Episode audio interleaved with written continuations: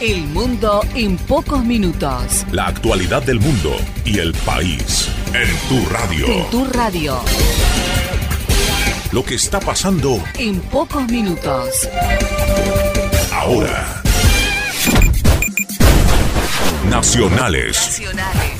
Lipoweski confía en poder avanzar en un dictamen de consenso sobre la nueva ley de alquileres. El presidente de la Comisión de Legislación General de la Cámara de Diputados, Daniel Lipoweski, confió en la posibilidad de avanzar en la tarde de hoy en un dictamen de consenso para lograr cambios en la actual ley de alquileres que busca modificar el índice de actualización de los contratos y el plazo mínimo legal de un contrato de alquiler. El presidente de la Comisión de Legislación General de la Cámara de Diputados, Daniel Lipodweski, hizo referencia de esta manera a la reunión de la Comisión de Legislación General que preside, que está convocada para esta tarde para debatir cambios en la ley de alquileres y destacó que vamos a tratar de llegar a un consenso y así lograr avanzar en el dictamen. Deportes. Messi recibirá su sexto botín de oro como máximo goleador en Europa.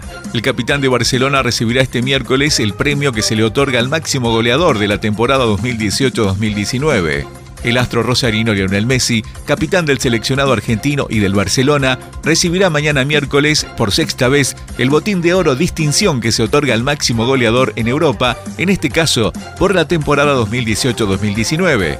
Messi anotó 36 goles en la Liga Española, seguido por el delantero francés Kylian Mbappé del Paris Saint-Germain francés, quien señaló 33 tantos. Internacionales. En China, Beijing se suma al reclamo para que Turquía cese su operación militar en el norte de Siria. El vocero del Ministerio de Asuntos Exteriores, Gen Yuan, dijo que China se opone sistemáticamente al uso de la fuerza en las relaciones internacionales. China instó a Turquía el cese de operaciones militares en el norte de Siria ante el avance inminente de las fuerzas leales al presidente sirio Bayar al-Assad. Hasta aquí. Hasta aquí te presentamos lo que pasa en el mundo. En instantes regresamos. En instantes regresamos con más noticias.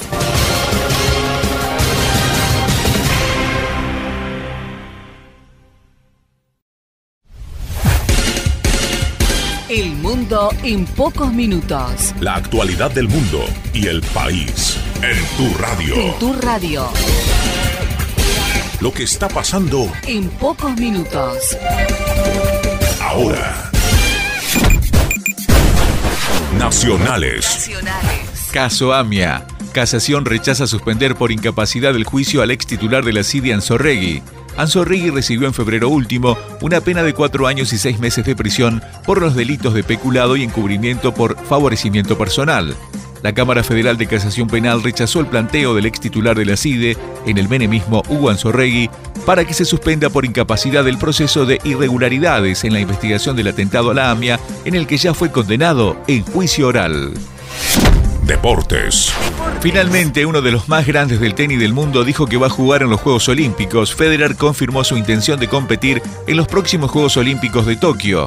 En las últimas semanas hablé con mi equipo sobre los planes para el año 2020 en Wimbledon y mi corazón pide volver a los Juegos Olímpicos, dijo Federer. De concretarse su presencia, el suizo llegará a Tokio en el año 2020 a punto de cumplir 39 años y participará de unos Juegos Olímpicos por cuarta ocasión, tras hacerlo en Sydney 2000, Beijing 2008, oro en dobles y Londres 2012, plata en simples. Internacionales. En Siria, milicias kurdas recuperan el control de una ciudad clave. La localidad fronteriza de Ras al-Ainen, en el noreste de ese país, fue recuperada después de lanzar un contraataque durante toda la noche contra tropas turcas.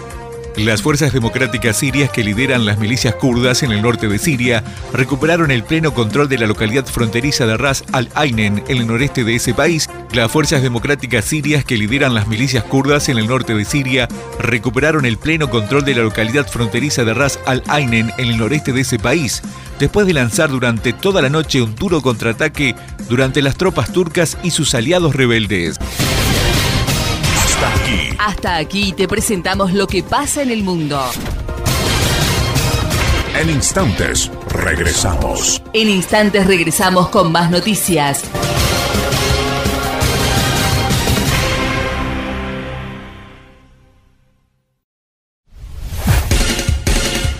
El mundo en pocos minutos. La actualidad del mundo y el país en tu radio. En tu radio.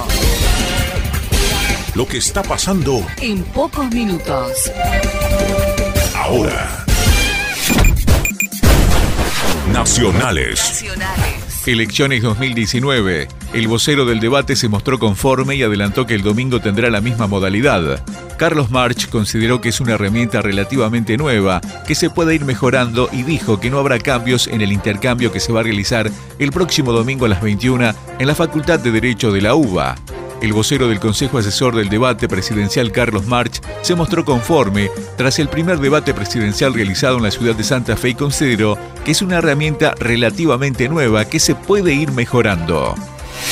Deportes. Turismo Carretera, el campeón canapino impuso su velocidad en San Nicolás. El actual campeón de Turismo Carretera llegó seguido por Santiago Mangoni con Chevrolet y Facundo Arduzo con Torino. El vigente campeón de Turismo Carretera, el arrecifeño Agustín Canapino con Chevrolet, venció en la decimocuarta fecha de la categoría que se desarrolló en el circuito bonaerense de San Nicolás, escoltado por el valcarceño Santiago Mangoni con Chevrolet y el santafesino Facundo Arduzo con Torino. Internacionales. En Estados Unidos, el presidente Donald Trump anunció sanciones a Turquía y amenazó con destruir su economía. Estoy completamente preparado para destruir rápidamente la economía de Turquía y sus líderes turcos porque continúan por este camino peligroso y destructivo, dijo Donald Trump en un comunicado emitido por la Casa Blanca. El presidente de Estados Unidos, Donald Trump, amenazó con destruir la economía de Turquía por su inclusión militar en el norte de Siria y anunció sanciones a ese país. Hasta aquí. Hasta aquí te presentamos lo que pasa en el mundo. En instantes, regresamos. En instantes regresamos con más noticias.